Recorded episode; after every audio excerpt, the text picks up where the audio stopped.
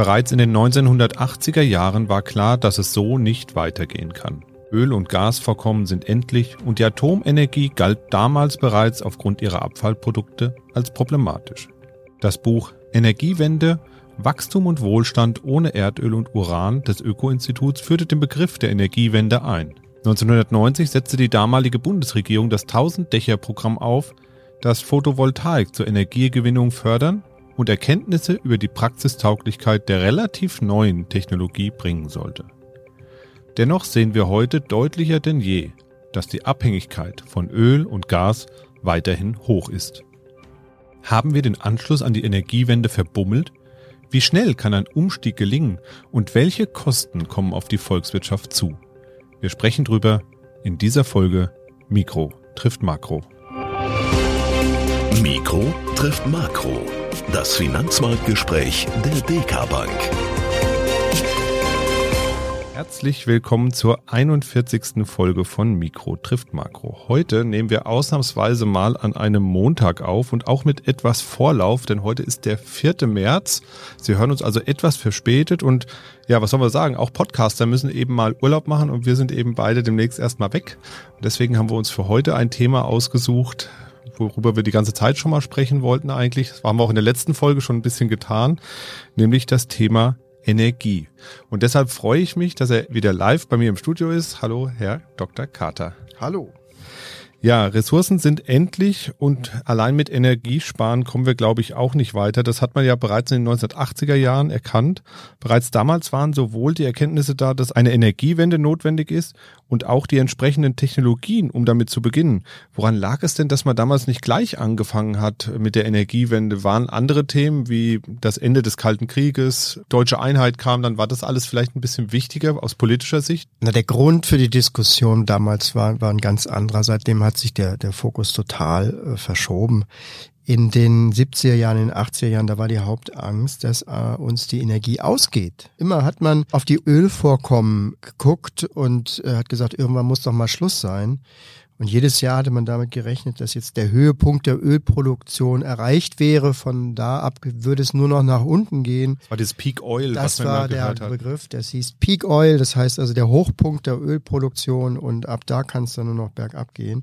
Was man damals eben nicht beachtet hatte, war, dass steigende Preise, wenn es denn wirklich knapper würde mit dem Öl, und es wurde ja teilweise auch tatsächlich äh, knapper und die Preise stiegen, dass aber solche steigende Preise sofort auch ein steigendes Angebot dann wieder nach sich gezogen haben. Es hat sich ja dann gezeigt, dass immer weitere Vorkommen entdeckt worden sind, die man auch mit zunehmenden Preisen dann auch ausbeuten konnte. Ob das jetzt hier die Tiefseebohrungen war, die man vor Brasilien äh, gemacht hatte, ob das die, die Ölsande in, in Kanada gewesen sind oder eben dann auch das Schieferöl in den USA. Und das äh, hat am Ende dazu geführt, dass beim Erdöl eigentlich kontinuierlich immer mehr produziert und auch nachgefragt wurde. Man muss sich das vor Augen führen, dass trotz aller Debatten auch in den letzten Jahren um äh, die äh, Umweltkosten und um Einsparungen, dass die Nachfrage nach Rohöl immer weiter angestiegen ist von Jahr zu Jahr. Das hängt mit dem Wirtschaftswachstum zusammen. Und erst in den 2000er sind ja dann mehr und mehr nicht die Knappheitsdiskussion, sondern dann kam ja die Klimadiskussion. Mittlerweile ist uns klar, dass, dass bevor uns das Öl ausgeht, äh, hat sich der Planet so weit aufgeheizt, dass wir nicht mehr heizen müssen, so ungefähr. Insofern ist das ja jetzt die neue Thematik und die bestimmt jetzt unser Energiethema. Eine neue Knappheit ist jetzt äh, plötzlich dazu gekommen, kommt vor dem Hintergrund vom Ukraine-Krieg. Aber das sind ja nun ganz außergewöhnliche Umstände, äh, die die Klimadiskussion äh, eine Weile lang ergänzen werden, aber schnell wird sich auch das Klimathema eben wieder durchsetzen. Schauen wir nochmal kurz zurück. Ähm, seit diesem 1000-Dächer-Programm, was die Bundesregierung in 1990 aufgelegt hat, sind jetzt über 30 Jahre vergangen und irgendwie merken wir, dass es jetzt eben doch notwendiger wird und immer notwendiger wird, diese sogenannte Energiewende voranzutreiben. Der Krieg hat das jetzt nochmal ganz offensichtlich gemacht. Weil wir eben sehen, wie groß die Abhängigkeit ist vom russischen Öl, vom Gas. Und eben, wir wollen auch wieder unabhängiger agieren. Auch technologisch hat sich ja seit 1990, würde ich zumindest mal sagen, ziemlich viel getan. Auch die Photovoltaik hat sich ziemlich stark entwickelt. Die Panels sind jetzt wirklich sehr leistungsfähig geworden. Da spielen natürlich solche staatlichen Programme vielleicht auch eine Rolle. Ist es so, dass die das auch vorantreiben, solche Innovationen und solche technologischen Entwicklungen? Naja, auch das sind zwei unterschiedliche Schubladen. Also die, die ähm, Abhängigkeit jetzt vom russischen Erdöl und demnächst dann wahrscheinlich aus Katar oder aus anderen Ländern. Das ist ja eine geopolitische äh, Entwicklung. Wenn das so weitergeht mit diesen geopolitischen Spannungen, dann äh, können wir unsere freie Weltwirtschaft sowieso irgendwann äh, an den Nagel hängen. Äh, wir können auch nicht immer mit, mit maximalen Sanktionen auf die, auf die Schurkenstaaten losgehen. Denn es gibt einfach so viel davon, dass man dann irgendwann die, die Weltwirtschaft vollständig auseinanderreißen würde. Wir kommen eben, äh, wir kommen in ein handfestes Dilemma. Ähm, handeln wir eben noch mit äh, politisch äh, missliebigen Ländern? Äh, und wenn wir dazu eben nicht mehr bereit sind, äh, was gerade jetzt anhand der aktuellen Diskussion mit den Bildern aus der Ukraine natürlich wieder äh, ganz aktuell wird, sind wir bereit, dann die, die notwendigen Wohlstandseinbußen eben hinzunehmen. Das ist eine rein politische Entscheidung, die wir aber zunehmend antesten werden, eben mit den Knappheiten, die sich die sich aus den Russland-Sanktionen ergeben und die wir ja schon spüren. Alles wird teurer. Ja, und äh, von, von dieser Situation aus unterscheiden muss man eben die Umwelt- und Klimaziele. Hier wollen wir vor allen Dingen ja fossile Energien zurückdrängen und das deswegen nicht, weil sie knapp sind, weil sie, sondern weil sie unser Klima kaputt machen. Und hier helfen natürlich Gesetze und Verbote vordergründig am, am besten. Nicht? Also wenn wir CO2-Emissionen verbieten, dann wäre halt die Atmosphäre am, am effektivsten entlastet. Das ist allerdings auch nur ein bisschen vordergründig, denn dieses Vorgehen hat dann gleichzeitig eben die, die maximalen Kosten. Also wenn ich das Autofahren halt verbiete, ähm, dann kann ich das machen, ist auch der Effekt sofort da, aber es hat eben all die Konsequenzen für all diejenigen, die mit dem Wagen zur Arbeit fahren müssen. Aus dem Grund schlagen die Ökonomen ja vor, dass man ähm, auch bei der Umwelt eben die Marktmechanismen nutzen sollte. Das macht man eben so, dass man Emissionsmengen äh, definiert, die man jetzt noch für verträglich hält und äh, diese Emissionsmengen dann einfach an die Wirtschaft und an die Konsumenten ähm, verkauft. Das hat den Vorteil, dass die Umweltverschmutzung, die jeder macht, einen Preis bekommt. Und äh, dass sich dann jeder Konsument oder auch Unternehmen sofort Gedanken macht, eben wie bei dem gegebenen Preis seine Emissionen eben ja, angemessen sind oder vielleicht sogar zu verringern sind. Ähm, aber schon hier gibt's ja eben riesige äh, Schwierigkeiten und Widerstände. Wir haben äh, diesen Preis fürs CO2 zurzeit in Europa definiert nur für die Industrie. Das sind etwa 40 Prozent der, der Emissionen. Aber schon bei, beim Verkehr und bei Gebäuden, wo es ja jetzt ausgeweitet werden soll, da erheben sich eben schon wieder Widerstände, weil äh, das natürlich all diese Aktivitäten teurer machen würde. Und Deswegen sind wir wieder bei dem alten Thema, wie viel sind wir bereit zu zahlen dafür, dass es demnächst anders weitergeht wie bisher, nämlich nicht mehr mit billiger Energie aus dem Boden, sondern ähm, mit äh, etwas moderneren, aber eben im Augenblick noch schwierigeren und teureren Energieverfahren. Apropos teurer, manche sagen ja auch, dass solche staatlichen Förderprogramme in erster Linie dazu führen, dass die Produkte, die damit gefördert werden sollen, einfach teurer werden. Also Beispiel, ich fördere eine Photovoltaikanlage, die ich mir aufs Dach bauen möchte mit 5000 Euro, die ich als Zuschuss bekomme. So wird wahrscheinlich der Preis für diese Anlagen sukzessive steigen, denn die Hersteller wissen ja auch, aha, da gibt's eine Subvention, die rechne ich doch gleich mal oben drauf und mache das ganze Ding einfach etwas teurer. Der Monteur nimmt vielleicht etwas mehr fürs Montieren. Das heißt also, sukzessive wird das Produkt einfach teurer werden. Das ist ja auch ein Mechanismus, den man zum Beispiel am Immobilienmarkt beobachten kann, wenn die Zinskosten eben sinken. Also dann steigen eben im Zweifel die Häuserpreise an. Ist es tatsächlich auch so ein Mechanismus, der da so zum Tragen kommt oder ist das ein Ammenmärchen der Volkswirtschaft?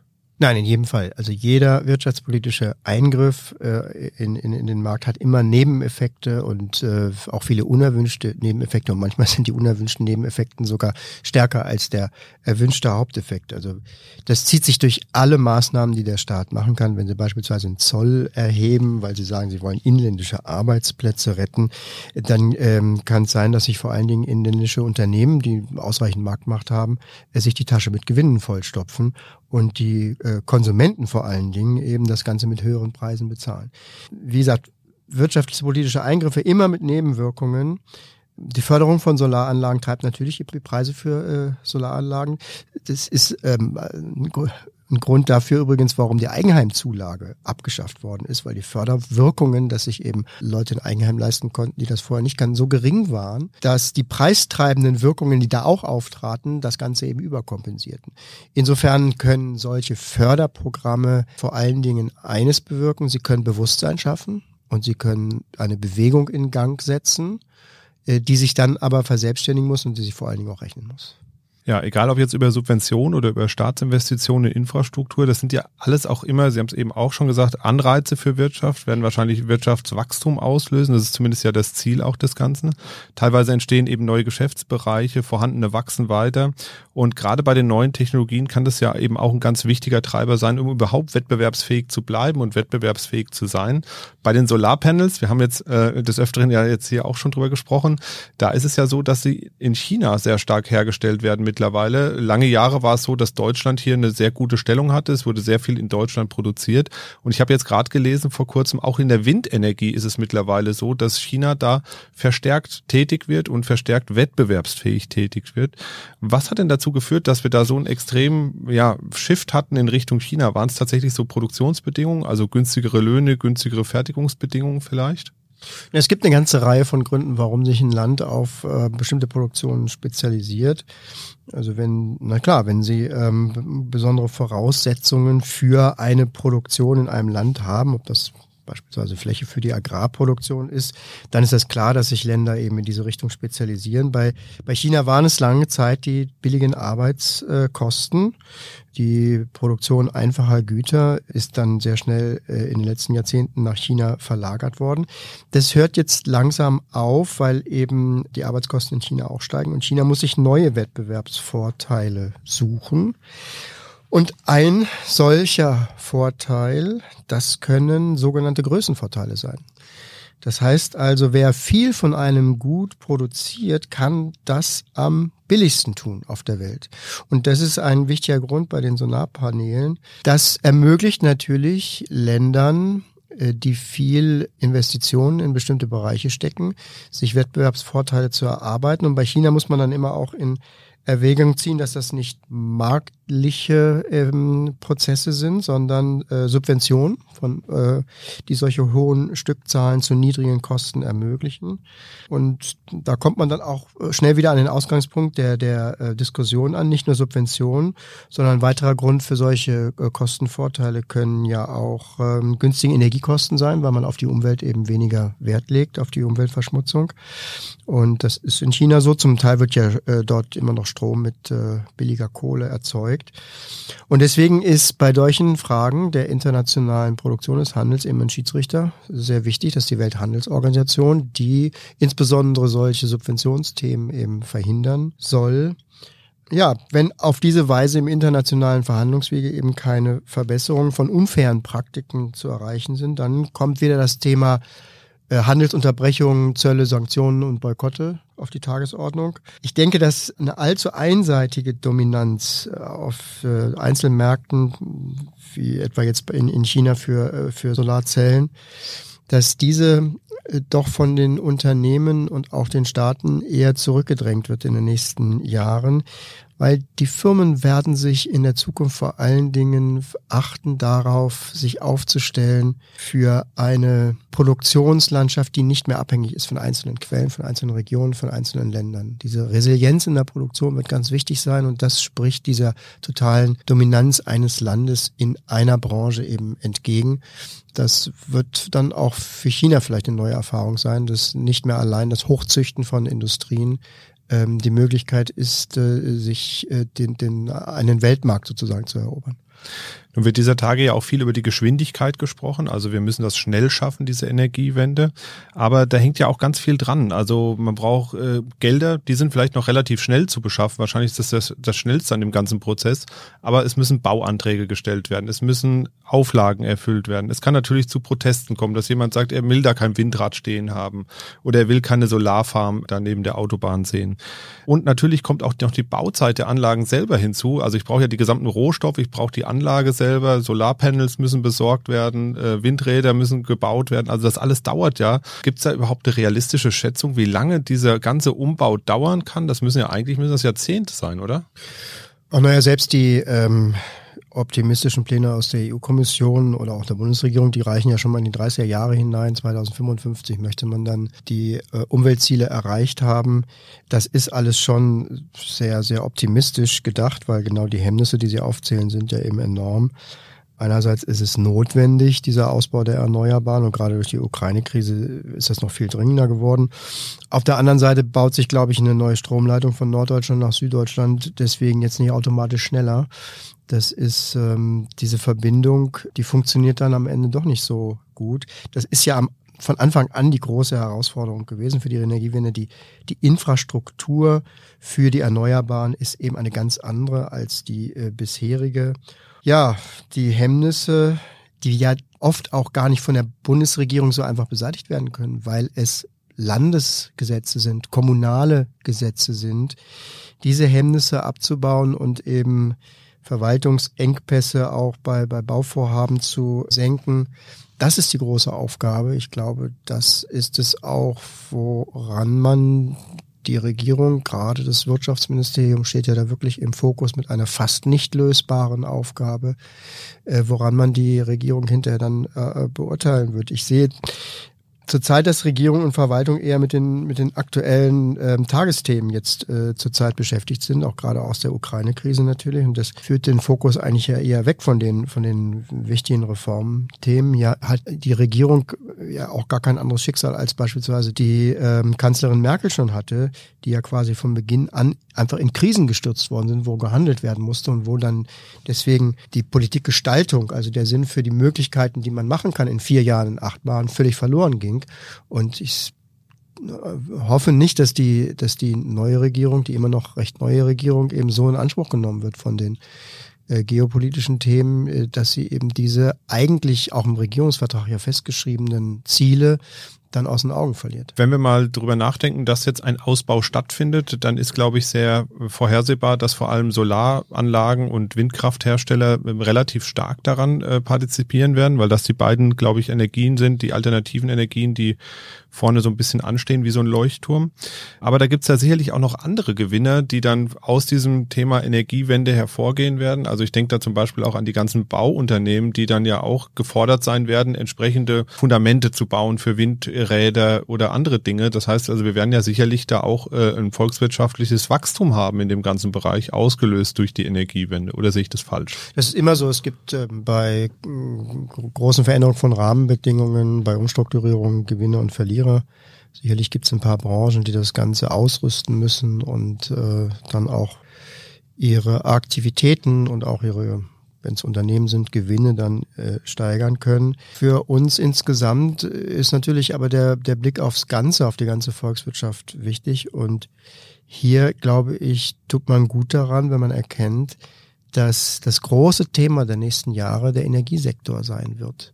Äh, das ist jetzt mit dem Paukenschlag eingeläutet worden, weil sich die Ölpreise äh, verdoppelt haben äh, aus dem letzten Jahr von 60 äh, US-Dollar pro, pro Barrel Rohöl und weil keine Aussichten bestehen, dass sich das schnell wieder umkehrt, weil die Klimatransformationsthemen weiterhin bestehen, immer wichtiger sind und es sich einfach äh, immer klarer abzeichnet, dass es mit dem alten Energiesektor nicht geht und dass vor allen Dingen Europa am meisten davon betroffen ist, weil Europa über diese Quellen an günstiger Energie, auf die man äh, unter Umständen schnell ausweichen kann, wie beispielsweise die Amerikaner mit deutlich mehr Erdgas vorkommen, dass die Europäer hier im Gegensatz zu anderen Regionen einen großen Nachteil haben und sie sich deswegen darum kümmern müssen, und zwar schneller kümmern müssen. Das wird in den nächsten Jahren unser Hauptwirtschaftsproblemfeld sein. Das wird viel Geld kosten.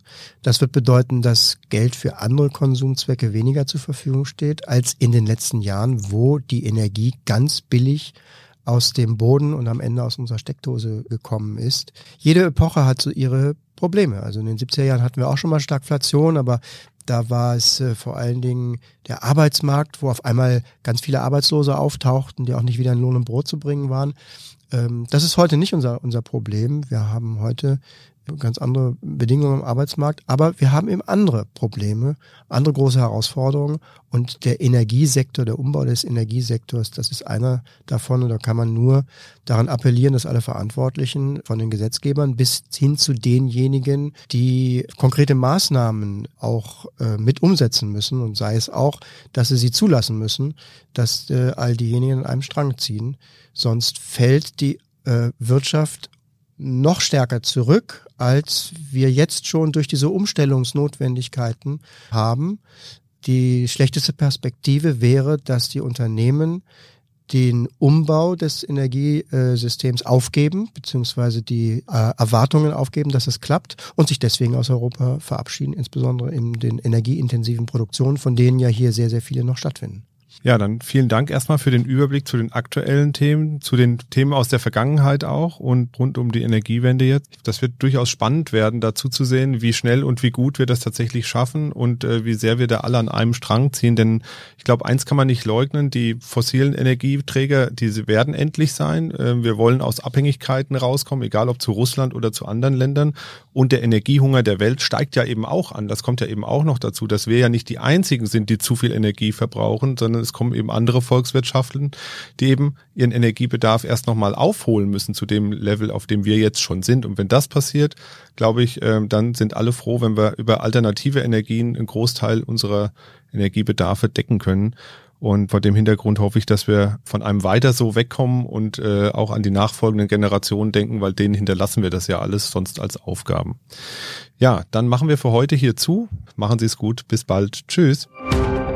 Mikro trifft Makro ist ein Podcast der DK Bank. Weitere Informationen zur DK Bank finden Sie unter www.dk.de-dk-gruppe.